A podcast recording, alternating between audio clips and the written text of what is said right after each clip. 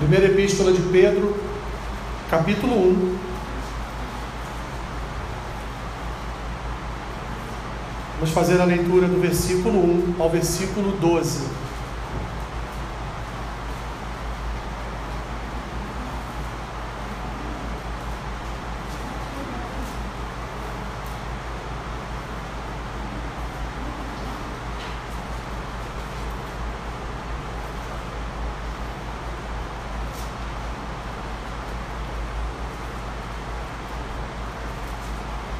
Primeira Pedro capítulo 1, versículo 1 ao versículo 12.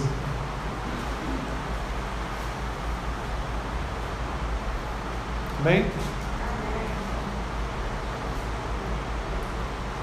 Escreveu assim Pedro à igreja: Pedro, apóstolo de Jesus Cristo, aos eleitos que são forasteiros da dispersão no Ponto, Galácia, Capadócia, Ásia e Bitínia, eleitos segundo a presciência de Deus Pai, em santificação do Espírito, para a obediência e aspersão do sangue de Jesus Cristo.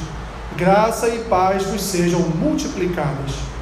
Bendito Deus e Pai de nosso Senhor Jesus Cristo, que, segundo a sua muita misericórdia, nos regenerou para uma viva esperança, mediante a ressurreição de Jesus Cristo dentre os mortos, para uma herança incorruptível, sem mácula, imarcessível, reservada nos céus para vós outros, que sois guardados pelo poder de Deus, mediante a fé, para a salvação preparada para revelar-se no último tempo.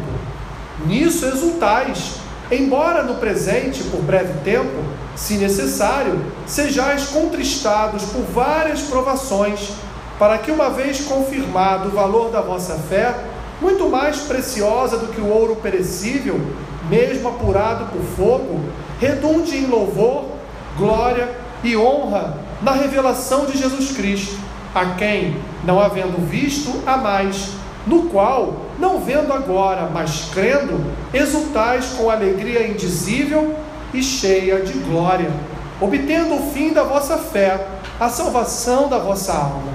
Foi a respeito desta salvação que os profetas indagaram e inquiriram, os quais profetizaram acerca da graça a vós outros destinada, investigando atentamente qual a ocasião ou quais as circunstâncias oportunas indicadas pelo Espírito de Cristo que neles estava, ao dar de antemão testemunho sobre os sofrimentos referentes a Cristo e sobre as glórias, sobre as glórias que os seguiriam.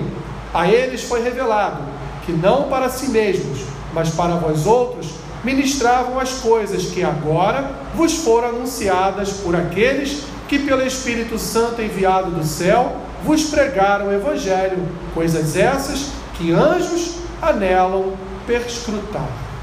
Senhor, nos dê da tua graça, Pai, nos dê, Senhor, o espírito de entendimento da tua palavra, ministra sobre nós verdade do teu Evangelho e ajuda-nos, ó Deus, nesta manhã, em no aprender e no compreender da tua palavra. O que te pedimos e oramos assim, em nome do Pai, do Filho e do Espírito.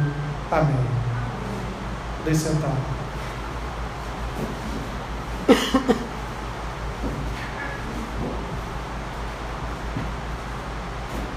Meus irmãos, você já alguma vez na sua vida, muito provavelmente sim, já recebeu uma notícia, uma notícia tão boa, uma notícia que alegrou tanto o seu coração, que você pode, pode até usar aquela expressão: hoje nada me aborrece? Muito provavelmente, né? Todos nós, algum dia nas nossas vidas, já recebemos uma notícia tão boa que no decorrer daquele dia nada foi capaz de tirar nossa paz, nada foi capaz de tirar nossa alegria, nada foi capaz de tirar a certeza de que teríamos um bom dia. Não é assim que funciona de vez em quando? É assim, né? E por que então, meus irmãos, isso não funciona tanto assim para as nossas vidas como um todo? Porque nós também já recebemos uma boa, aliás, uma boa não, porque boa é pouco nós recebemos uma maravilhosa, inigualável, excelente notícia, meus irmãos: nós somos salvos. O nosso coração, muito embora haja momentos em que passamos por problemas, por desventuras nesta vida, e isso traz sim, traz tristeza à nossa alma, isso traz um peso Muitas vezes nos desanimamos diante de certas circunstâncias, mas nós nunca podemos, meus irmãos, perder de vista aquilo que é de mais precioso na nossa vida, que não é aquilo que está acontecendo agora com você, que não é aquela tribulação que está passando por sua vida ou que passou pela sua história, mas sim, meus irmãos, aquilo que Cristo realizou na cruz do Calvário, na sua morte e ressurreição por cada um de nós. É isso que de fato deve alegrar a nossa alma. Aliás, esse é o maior motivo da alegria, ou pelo menos deveria ser o maior motivo da, alegria da nossa alma. Passamos por alguns momentos de alegria neste mundo, momentos esses que são válidos, são bons, mas não há, meus irmãos, perto da salvação, nenhum momento de maior alegria neste mundo do que esta dádiva que recebemos de Deus, que é esta reconciliação, esta herança, esta comunhão, intimidade, livre acesso e vida eterna. Isso deveria trazer ao nosso coração uma alegria constante, uma alegria, uma alegria diária, por levantarmos todas as manhãs da nossa cama e termos a certeza de que se hoje Jesus voltar, nós habitaremos a eternidade com Ele. Quer alegria maior que essa? Não há, meus irmãos. Não há alegria maior que esta em nosso coração. E é exatamente isso que Pedro quer transmitir à igreja do seu tempo. É exatamente essa notícia, ou Pedro está tentando aqui tirar vendas dos olhos de alguns irmãos daquele tempo que estavam ali reclamando ou querendo reagir às perseguições impostas pelo Império Romano, não só pelo Império Romano, mas em outras regiões do tempo de Pedro havia uma perseguição aos cristãos, aqueles novos é, e pequenos cristos que estavam ali pregando as Escrituras, pregando a palavra, falando de um homem que veio falando de um Deus que encarnou na figura de um homem, viveu, pregou o reino de Deus e depois entregou voluntariamente a sua vida na cruz e ao terceiro dia ressuscitou. A pregação do Evangelho, a pregação dessa palavra, a pregação do Cristo que vive e que reina pela eternidade, estava trazendo problemas para esta igreja, estava trazendo problema para o povo de Deus então Pedro, ciente e até participando deste momento da igreja, porque ele também era perseguido, ele estava então trazendo, trazendo ao coração daquele povo o renovar de uma fé, de uma confiança e de uma esperança que, olha, o que importa não é a tribulação, pela qual você está passando. O que importa não é que você está preso. O que importa não é o fato de que você está vendo irmãos serem decapitados na sua frente, outros serem sendo expostos em praças, praça pública como tochas humanas de fogo, ali iluminando, iluminando Roma. Mas o que importa é o que está por vir na eternidade. O que importa é que toda obra que deveria ser feita e realizada na sua vida já foi feita e realizada. A salvação de Jesus habita no povo de Deus. Pedro, então, meus irmãos, ele escreve duas epístolas, ele escreve duas cartas, e nesta primeira carta, ele então já inicia endereçando esta carta àquele povo perseguido, endereçando esta carta não só àqueles que habitavam em Roma, mas endereçando esta carta, meus irmãos, também para a região da Ásia Menor, uma região frutífera no Evangelho, uma região que estava propagando o Evangelho dia após dia. E aqui então, o apóstolo Pedro fala para aqueles que estavam longe de Roma, daqueles que estavam longe da igreja de Roma, para os forasteiros, aqueles que eram perseguidos também aqueles que receberam Cristo no seu coração, mas que não fazia parte naquele momento da igreja perseguida em Roma, estavam é, em Ponto, Galácia, Capadócia, regiões que hoje, meus irmãos, nós conhecemos como a Turquia. Pedro então ele quer que esta sua carta, ele quer que essa sua epístola não fique só ali próxima dele, mas ele quer que essa carta seja enviada a outros que também estão passando pelo mesmo problema dos cristãos em Roma.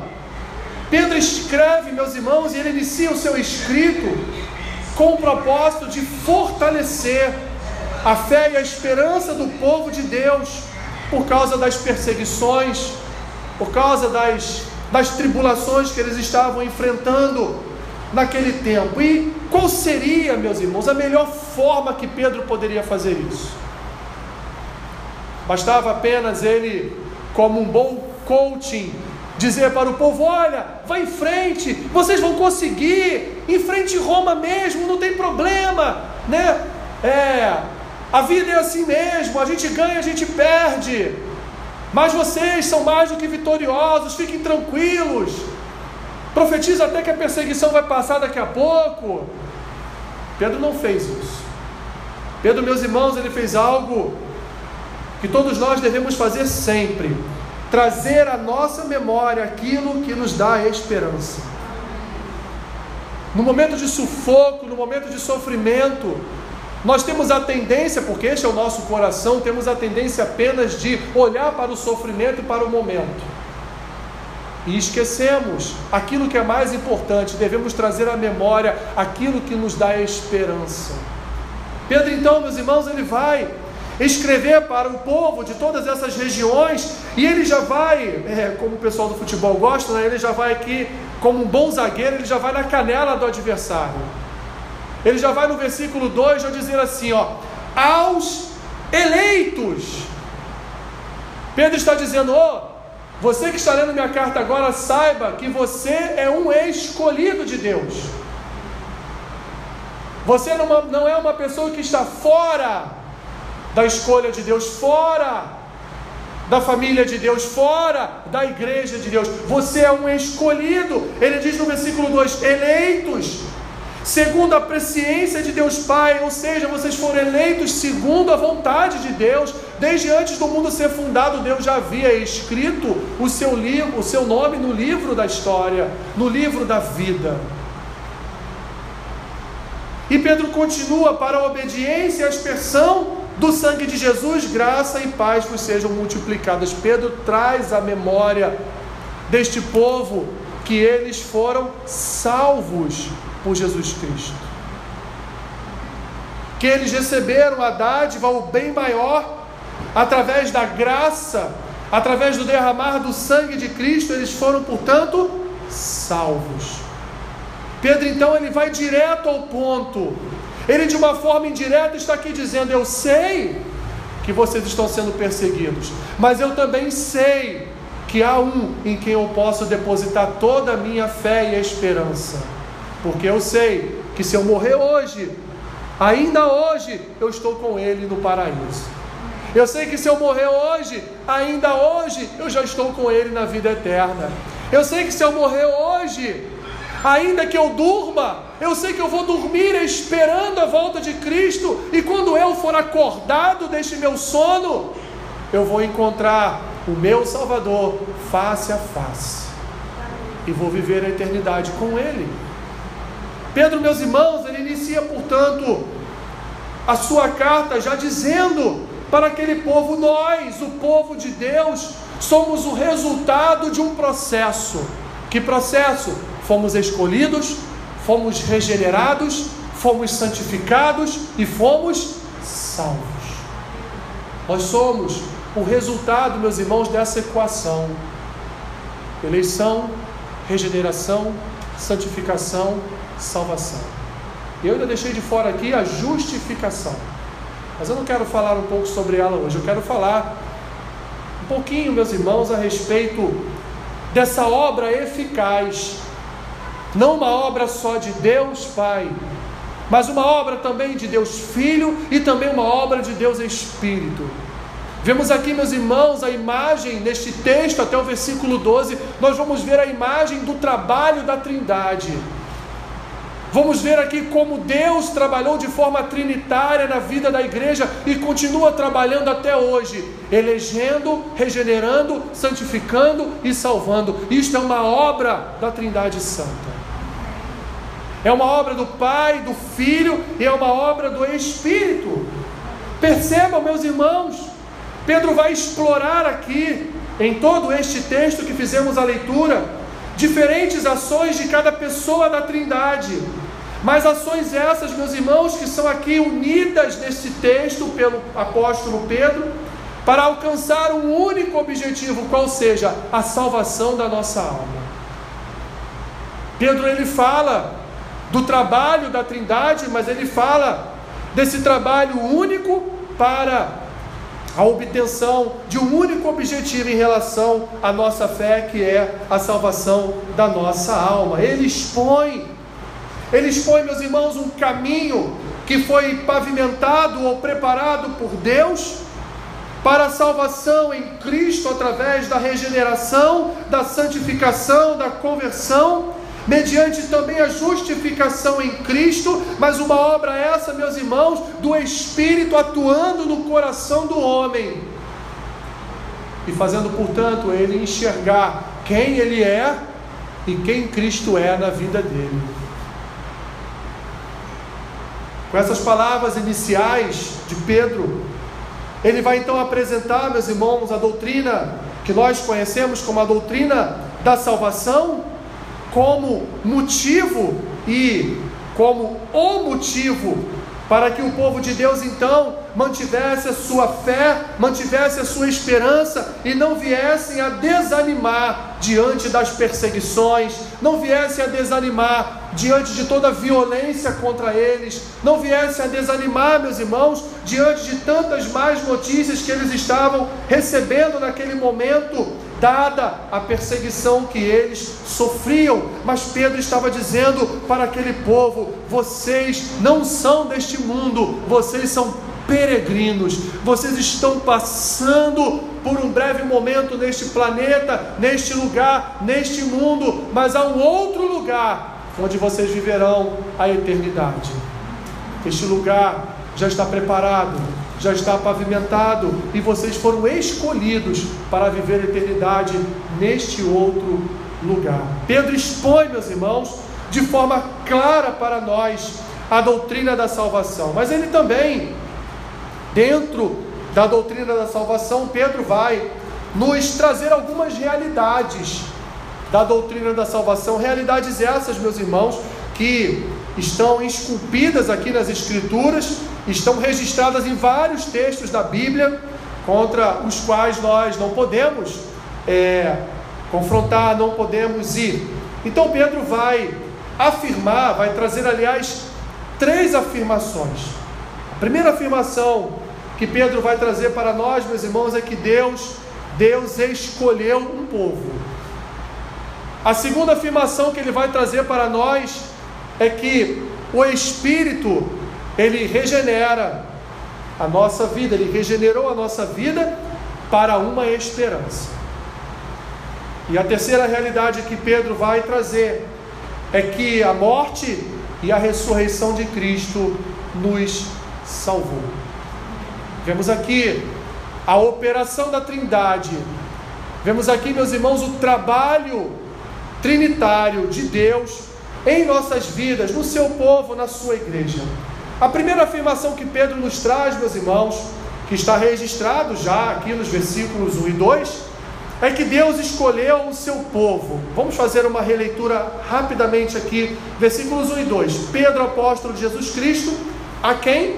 Aos eleitos, que são forasteiros da dispersão do ponto, Galácia, Capadócia, Ásia e Bitínia eleitos, ele repete, eleitos, segundo a presciência de Deus Pai, em santificação do Espírito, para a obediência e a aspersão do sangue de Jesus Cristo, graça e paz vos sejam multiplicadas. Eu quero aqui, meus irmãos, não só me utilizar deste texto para tratar aqui da questão da eleição, para tratar desta, desta doutrina, meus irmãos, é tão cara ao Senhor, mas eu quero usar, utilizar de outros textos também. Não vou fazer a leitura dos outros textos, vou apenas fazer aqui uma remissão a estes textos. Deus sempre quis, preste atenção, meus irmãos, Deus sempre quis um povo para si.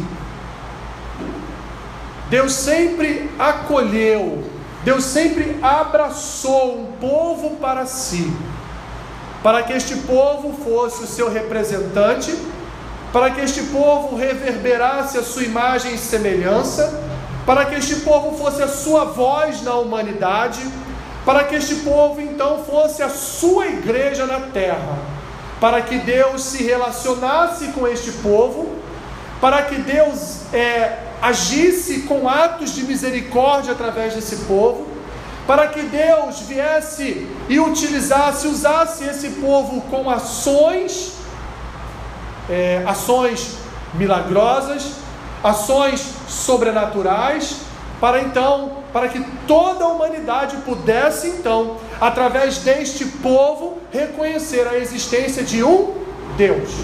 Era assim no Antigo Testamento. Quando as outras nações olhavam para o que Deus fazia em relação a Israel, eles olhavam para aquele povo com olhos diferentes. Eles olhavam para Israel como povo que servia a um Deus, a um Deus que de fato operava maravilhas, realizava milagres e principalmente defendia o seu povo. Todas as outras nações ao redor de Israel tinham medo de Israel. Por causa de Israel? Não, por causa do Deus de Israel. Davi era um homem conhecido pelos seus inimigos como um servo do Deus de Israel. Davi, quando ia para a batalha, ele ia em nome de Davi. Não, ele ia em nome do Senhor. Então as outras nações temiam o povo de Deus, porque sabiam que ali existia um Deus que guardava e protegia o seu povo. Porque Deus, meus irmãos, desde o princípio, Ele escolheu para si um povo, para se relacionar com este povo e para, através deste povo, reverberar o seu poder e a sua autoridade sobre toda a humanidade. Vemos mais exemplos desses, meus irmãos, por exemplo, em Abraão. É um texto que eu estou sempre citando aqui para os irmãos, Gênesis capítulo 12. Quando Deus chama Abraão para sair da sua terra, para ir para a terra que Deus vai mostrar a ele. E lá naquela terra, Deus quer que Abraão forme um povo. Deus vai extrair de Abraão uma descendência.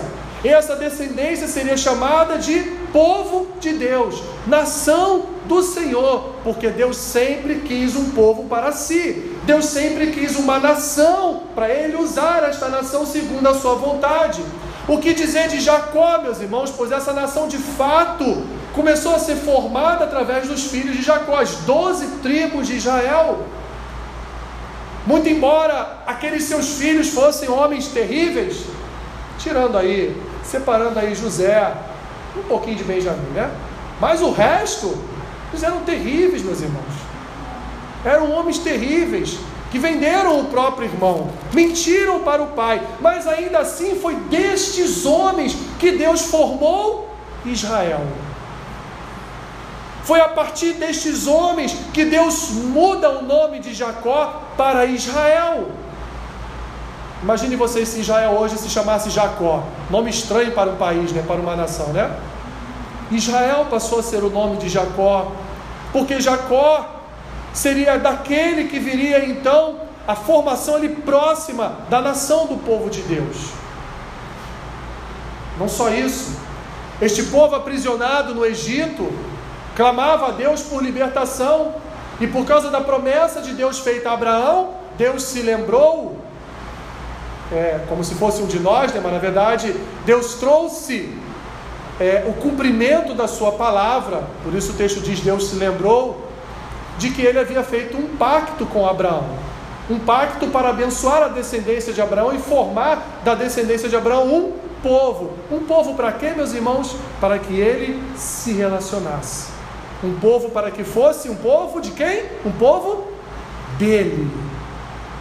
Assim, meus irmãos, ao longo de toda a história da Escritura, nós vamos ver que Deus sempre quis conduzir o seu povo. conduzir a sua nação. Até o ponto que o povo então resolveu, como está registrado lá no livro de Samuel, resolveu ter um rei para si. Não queriam mais um governo direto de Deus, mas queria agora um governo humano. Mas ainda assim Deus continuou tomando conta do seu povo. Ainda assim, Deus continuou conduzindo o seu povo até o momento, meus irmãos, em que a longanimidade de Deus foi interrompida por causa dos pecados de Israel, porque Israel trocou a glória de Deus pela glória, entre aspas, dos deuses pagãos. Ali então Deus disse: basta, eu preciso reconstruir o meu povo, eu preciso trazer o meu povo à realidade do que é me servir. Então o povo foi para o cativeiro. Mas quando nós estamos no Novo Testamento, o que, que Deus faz, meus irmãos? Deus então conduz Jesus a uma pergunta, uma simples pergunta: Quem vocês dizem que eu sou? Quem o povo diz que eu sou?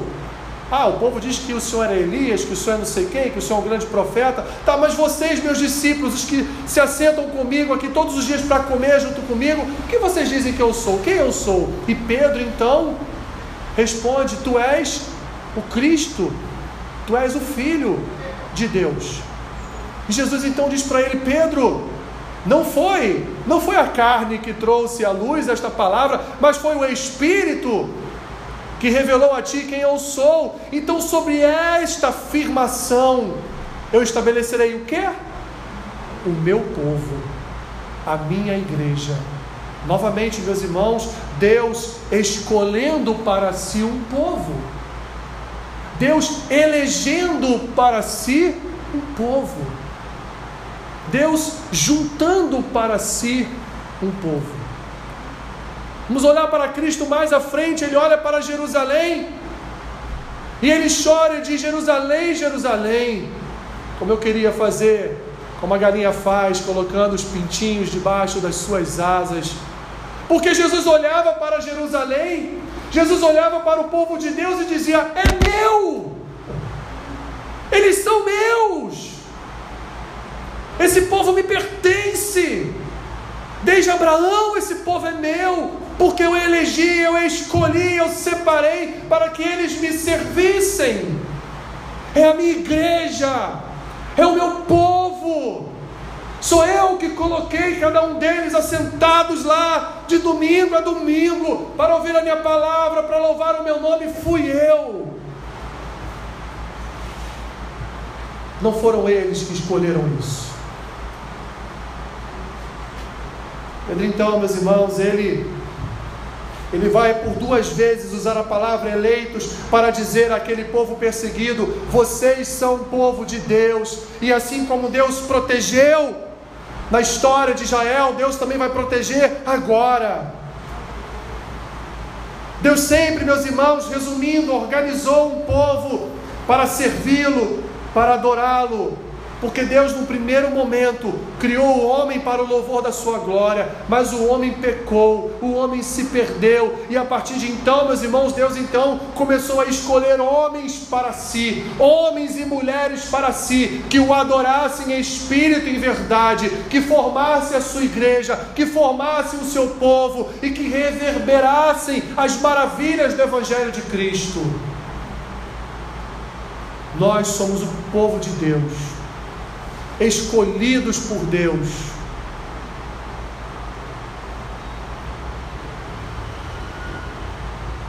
Pedro vai usar, meus irmãos, uma expressão aqui no versículo 2. Ele vai dizer, segundo a presciência de Deus Pai, segundo todo o conhecimento de Deus, segundo a vontade de Deus, antes que o mundo fosse fundado, meus irmãos, Deus já havia separado um povo para si. Deus já havia separado um povo para glorificar-se nesse povo. Deus já havia separado um povo para proclamar a sua majestade, para proclamar a sua sabedoria, a sua soberania, e através desse povo, meus irmãos, Deus então proclamaria a sua presença, proclamaria a sua glória, proclamaria a vida, a morte e a ressurreição do seu filho. E nós somos esse povo. Nós fazemos parte deste povo. Desta forma, meus irmãos, Pedro queria então o quê?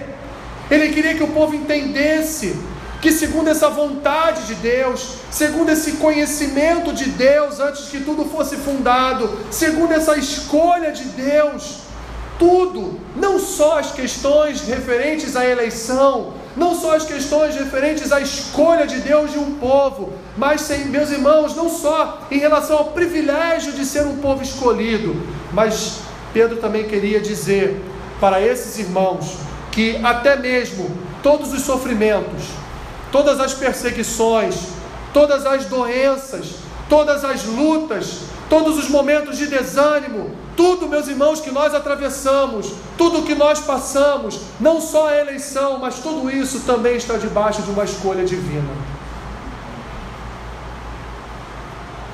O povo de Deus foi perseguido por um propósito.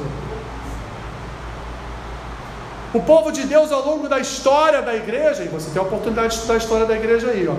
Deixa eu abrir aqui e fazer uma propaganda. O povo de Deus, durante toda a história da igreja, é perseguido.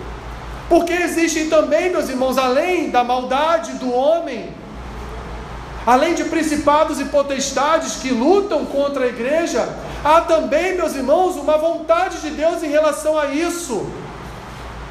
Há também, meus irmãos, aqui a mão de Deus agindo na história da igreja, nós não podemos deixar de entender isso, porque quando nós deixamos de entender isso, nós então colocamos a soberania de Deus em segundo plano. E Deus, Ele é soberano. Ele é soberano sobre doenças, Ele é soberano sobre tragédias, Ele é soberano sobre sofrimentos, Ele é soberano sobre perseguições, Ele é soberano sobre tribulações.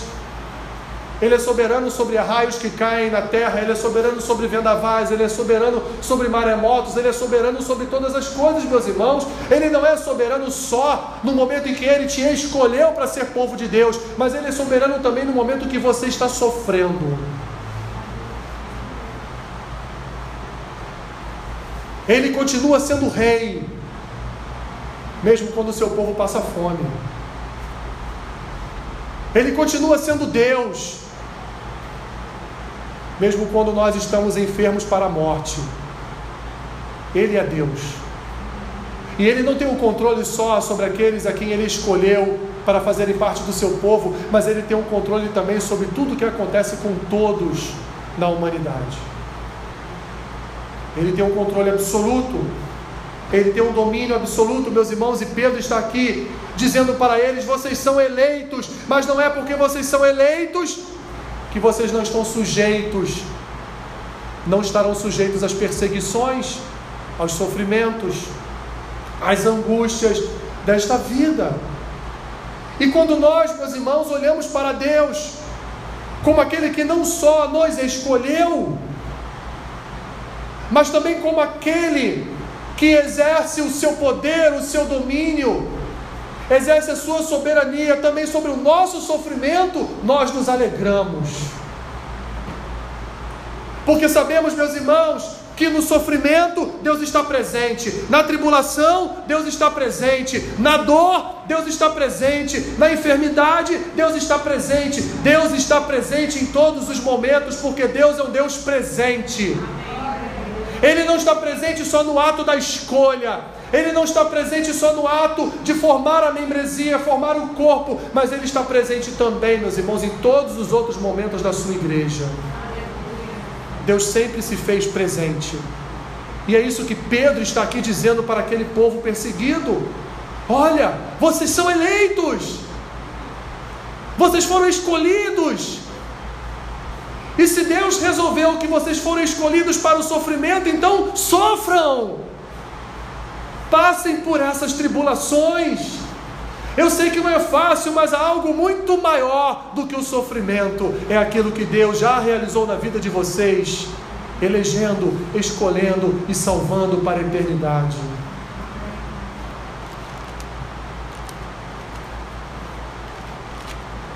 Ele continua, meus irmãos, e ainda dentro desta escolha de Deus, Pedro então vai trazer vai exortar aqueles irmãos a viverem, mesmo em perseguições, viverem a alegria da salvação.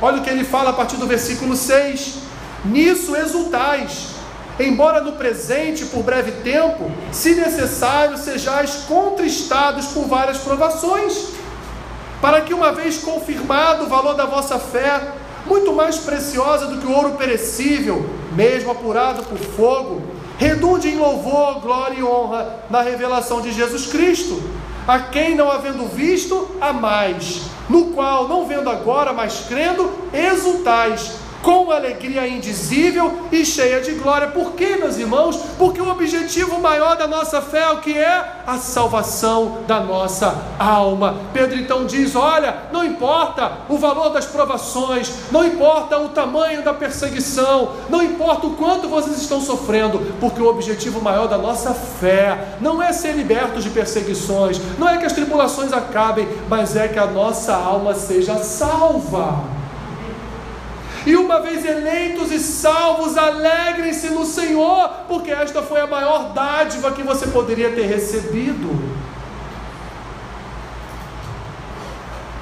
Mas Pedro também, meus irmãos, vai afirmar que o Espírito regenera para a esperança. Versículos 3 a 5, ele diz assim: Bendito Deus e Pai de nosso Senhor Jesus Cristo, que segundo a sua muita misericórdia nos regenerou para uma viva esperança mediante a ressurreição de Jesus Cristo dentre os mortos, para uma herança incorruptível, sem mácula, imarcessível, reservada nos céus para vós outros, que sois guiados pelo poder de Deus, mediante a fé, para a salvação preparada para revelar-se no último tempo. Que maravilha, meus irmãos! Olha o que Jesus fez por nós. Somos o povo eleito, somos o povo regenerado, porque a misericórdia de Cristo, pela obra do Espírito, nos regenerou, nos alcançou, nos santificou e não só isso, Cristo nos salvou. E isto, meus irmãos, é muito maior do que qualquer outra coisa imaginada por nós. A regeneração, meus irmãos, ela é ela é um ato da misericórdia de Deus. A regeneração, meus irmãos, é um ato da graça de Deus. A regeneração é um ato da glória de Deus. A regeneração, meus irmãos, ela é uma operação divina em nós. Deus nos gerou novamente. É um novo nascer, é uma nova vida, mas não uma nova vida, como muitos aí fora agora vou vou mudar toda a minha vida, vou mudar a minha história, vou mudar de emprego, vou mudar de cidade, vou fazer outra coisa na vida, vou mudar. Não, não é este tipo de mudança, mas é uma mudança interna, é uma mudança na alma, é uma mudança no interior e uma mudança que gera em nós frutos que vão ser alimento para outras vidas também serem regeneradas. A regeneração, meus irmãos, ela é uma obra onde Deus nos gera novamente e nos faz nascer de novo não é algo que nós fazemos, não é uma obra nossa. E a ressurreição de Cristo, ela garantiu, meus irmãos, para nós essa ressurreição no coração, porque antes estávamos mortos em nossos delitos e pecados, e Cristo, em Sua ressurreição, nos ressuscitou. Por um ato, como diz aqui Pedro, por um ato de misericórdia, Cristo, então, por Sua ressurreição, nos regenerou para uma viva e nova esperança, para uma nova vida, para uma nova identidade, para uma nova assinatura em nossas vidas. Hoje, meus irmãos, nós não temos mais só aquela natureza pecaminosa, adâmica, humana, mas hoje vive em nós a natureza ressurreta do Deus que nos salvou. A regeneração, meus irmãos, é um ato que nos conduz a uma viva esperança, cercada de acontecimentos que nunca perecerão, uma herança sem mácula, incorruptível, imarcessível, que já está reservada para nós, quando, quando vier sobre nós o último dia. Já temos um lugar reservado para nós, meus irmãos, e não fomos nós que reservamos. Este lugar foi reservado por Cristo para cada um de nós. Somos o povo, meus irmãos, com uma herança, portanto, incorruptível, que está reservada para nós no céu. Diante disso, diante desta herança, diante da eleição, diante da regeneração, diante da santificação, diante, meus irmãos, desse ato misericordioso de Cristo em nossas vidas, diante dessa justificação santa que Ele realizou sobre nós, nós, portanto, não podemos, meus irmãos, ou não deveríamos desanimar diante dos sofrimentos, não deveríamos desanimar, meus irmãos, diante das desventuras desta vida, porque o que nos conduz é a fé, o que nos conduz é a salvação, o que nos conduz é essa obra de regeneração em nosso coração, o que nos conduz, meus irmãos, é a obra que Cristo realizou em nós. Isso é o que conduz as nossas vidas, isso é o que guia os nossos passos, isso é o que nos faz seguir adiante, isso é o que nos faz levantar, isso é o que nos faz deitar, isso é o que nos faz todos os dias reconhecer que há um Deus sobre as nossas vidas e que nós, apesar de tudo, estamos guardados, somos guardados por um Deus Salvador. Os regenerados, portanto, meus irmãos, são por promessa, guardados por Deus. Para quê? Para a salvação. Mesmo com as tribulações, nós somos guardados por Deus, meus irmãos, e seremos guardados e preservados por Deus até o último dia das nossas vidas aqui. Porque Deus não escolheu um povo para lançá-lo à sua própria sorte. Deus escolheu um povo para que ele seja a sorte do seu povo. Deus escolheu um povo para que ele seja o protetor deste povo. Deus escolheu um povo para que ele seja o Deus desse povo, o Senhor deste povo, o Rei deste povo, o soberano deste povo, e nós somos esse povo. Por último, Pedro vai ainda, meus irmãos, e ele vai através de figuras, figuras celestiais e figuras humanas do Antigo Testamento. Pedro vai afirmar também que a morte e ressurreição de Jesus nos salvou. Dá uma olhada no que diz os versículos 10 ao 12, terminando. Foi a respeito desta salvação que os profetas indagaram e inquiriram, os quais profetizaram acerca da graça a vós outros destinada, investigando atentamente qual a ocasião ou quais as circunstâncias oportunas indicadas pelo Espírito de Cristo que neles estava, ao dar de antemão testemunho sobre os sofrimentos referentes a Cristo e sobre as glórias que os seguiram, seguiriam a eles foi revelado que não para si mesmos, mas para vós outros, ministravam as coisas que agora vos foram anunciadas por aqueles que, pelo Espírito Santo enviado do céu, vos pregaram o Evangelho, coisas essas que anjos, que anjos anelam perscrutar. O que Jesus fez por nós, meus irmãos, na sua salvação, é muito maior do que qualquer coisa que fora imaginada por um profeta do Antigo Testamento ou até mesmo pelos anjos. Os profetas, imagine você, você falar de algo que você não sabe o que é. Imagine vocês, Isaías, falando do servo sofredor. Isaías sabia que era o servo sofredor? Isaías tinha noção de quem seria o servo sofredor, mas ele está ali, num ato profético, trazendo a realidade de um que sofreria pelo povo de um futuro Messias, um futuro Salvador. Mas Isaías não esteve com este Salvador. Mas ele falou de todo o sofrimento deste Salvador. E ele deveria ficar pensando: como será a vida deste sofredor? Como vai ser a vida desse homem? Isaías devia pensar: Deus podia enviá-lo agora, né, para eu conhecê-lo pessoalmente. Mas Isaías não conheceu. Não conheceu Jesus pessoalmente. Os profetas ficavam, diz aqui o texto, eles indagavam e inquiriam, ou seja, eles ficavam se perguntando: o que é isso que Deus está mandando a gente dizer para o povo? Que Messias, que Salvador, Pai da eternidade, Príncipe da paz, como assim? O que seria isso? O que será revelado a este povo? Pedro está aqui dizendo, meus irmãos, os profetas queriam ter conhecido a Jesus e não conheceram. Os profetas queriam estar participando do que vocês participam hoje, mas eles não participaram, eles só profetizaram e vão mais além. Não só os profetas, mas até os seres celestiais queriam estar participando do que vocês participam, mas eles não podem. Até os anjos queriam experimentar o que é essa salvação, o que é essa regeneração, o que é essa santificação. O que é esta é tal de eleição? Os anjos queriam participar de todas essas coisas, mas nem eles puderam. E eles, o texto não diz, mas nós de forma indireta vemos, eles nos invejam porque nós participamos de tudo isso.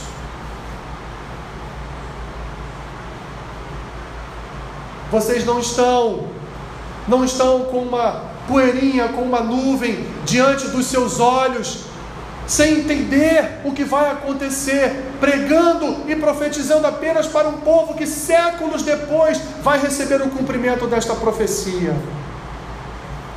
Mas aqueles que profetizaram queriam estar no lugar de vocês hoje, mesmo perseguidos, mesmo sofrendo, eles queriam estar no lugar de vocês porque eles queriam experimentar a glória da salvação.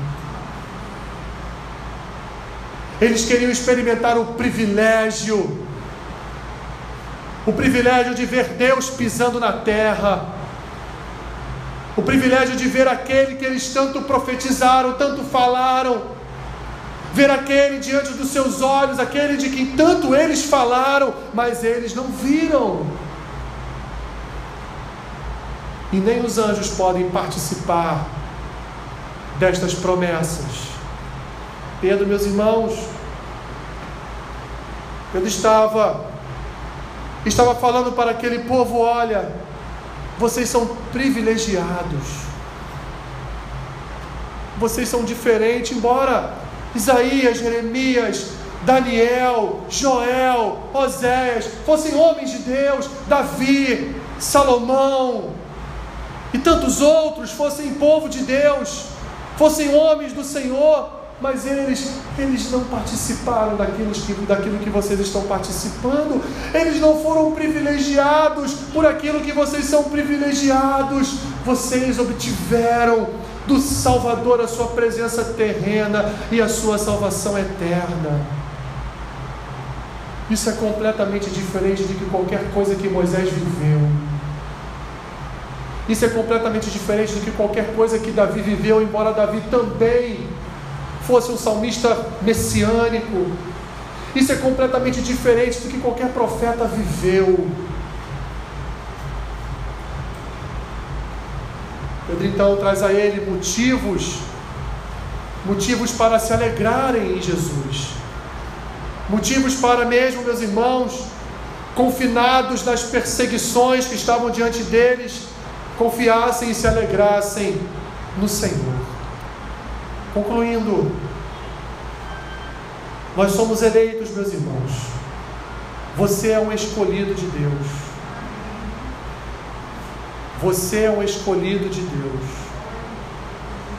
Desde antes do mundo ser fundado, você já havia sido escolhido por Deus, não só isso. Nós somos o povo regenerado. Nós não somos mais o que éramos há em nós uma nova vida, há em nós uma nova identidade, há em nós a habitação de Deus, meus irmãos. Eu já falei isso aqui algumas vezes e repito agora. Meus irmãos, Deus habita em nós. Deus vive em nós. Eu não estou falando de uma roupa. Eu não estou falando de um calçado. Eu estou falando que Deus o Criador de todas as coisas, habita em nós, mora em nós. A dádiva maior que essa, há amor maior que esse, há perseguição, meus irmãos, há tribulação, há sofrimento, há doença, que possa subjugar a operação maravilhosa que Deus efetuou em cada um de nós. Não há. Não há, meus irmãos, e por isso a nossa alma deve se alegrar no Senhor.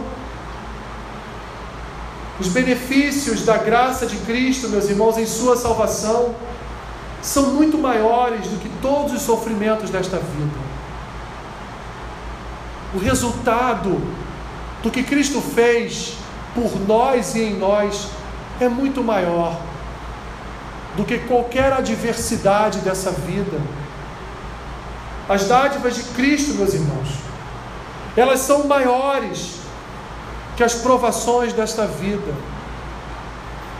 Deus cuida do seu povo, Deus guarda o seu povo, Deus protege o seu povo. Quantas são as passagens das Escrituras em que o autor diz: O Senhor é minha fonte de vida, o Senhor é meu refúgio, Ele é minha alegria, Ele é minha esperança, Ele é meu castelo forte, Ele é minha rocha eterna, Ele é meu refúgio, Ele é minha fortaleza.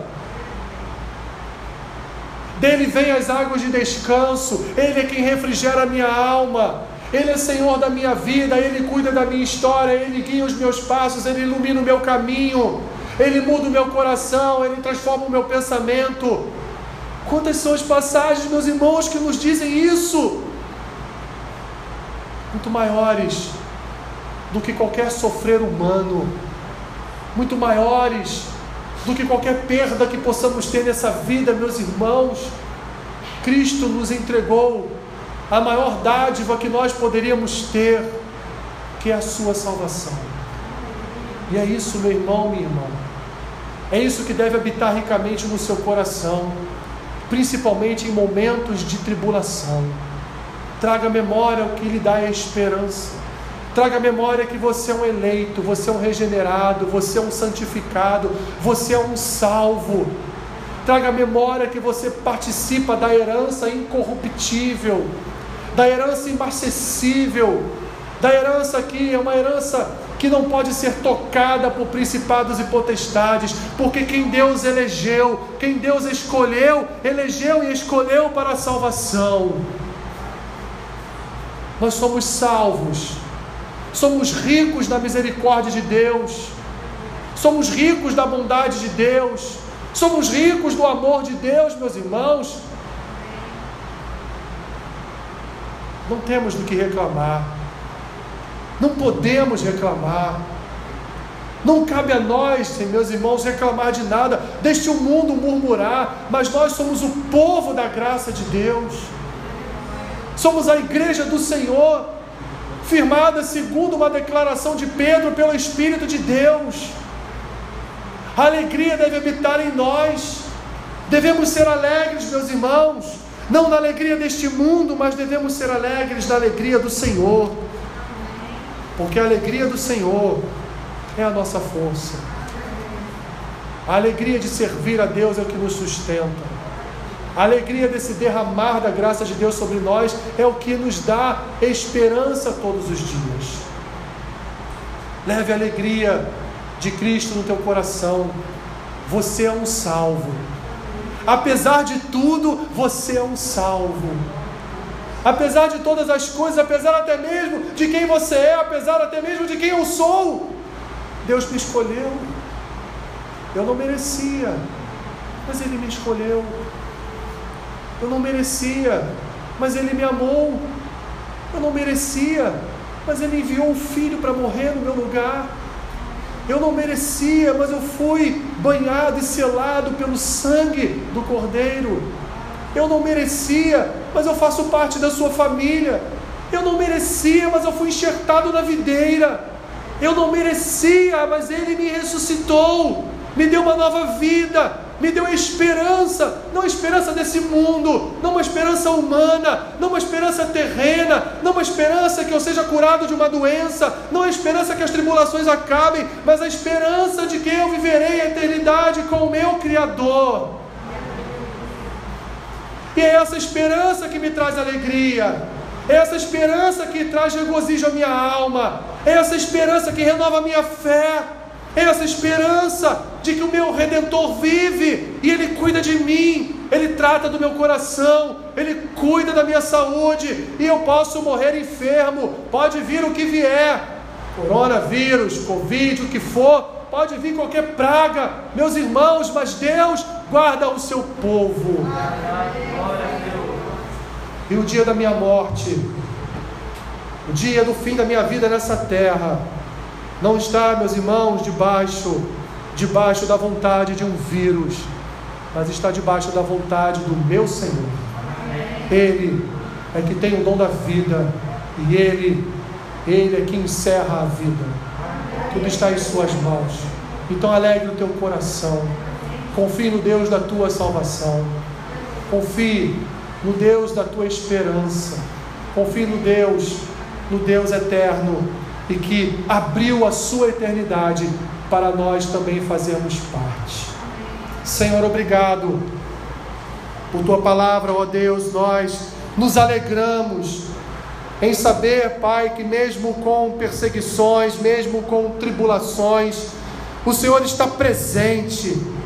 O Senhor é um Deus que não se ausenta, Pai, quando estamos passando por problemas, quando estamos passando por situações, Senhor, adversas, quando estamos sendo confrontados, Senhor, por este mundo, porque o Senhor é um Deus bom, porque o Senhor é um Deus santo, porque o Senhor nos guarda, porque o Senhor nos protege, porque o Senhor, ó Deus, nos escolheu para reverberarmos a tua santidade, para proclamarmos as tuas maravilhas, Senhor, para proclamarmos o bom perfume do Evangelho do nosso Senhor e Salvador Jesus Cristo. Senhor, levanta-nos em alegria, levanta-nos em regozijo, levanta-nos em esperança, no renovar da nossa fé e da nossa confiança de que tu, Senhor, nos guarda todos os dias. Nunca estamos a sós, Pai. O Senhor se faz presente em nós. Obrigado, Senhor, por tua palavra, porque ela alegra a nossa alma, ela aviva a nossa alma, Senhor. Assim oramos em nome do Pai, em nome do Filho, em nome do Espírito Santo. Amém.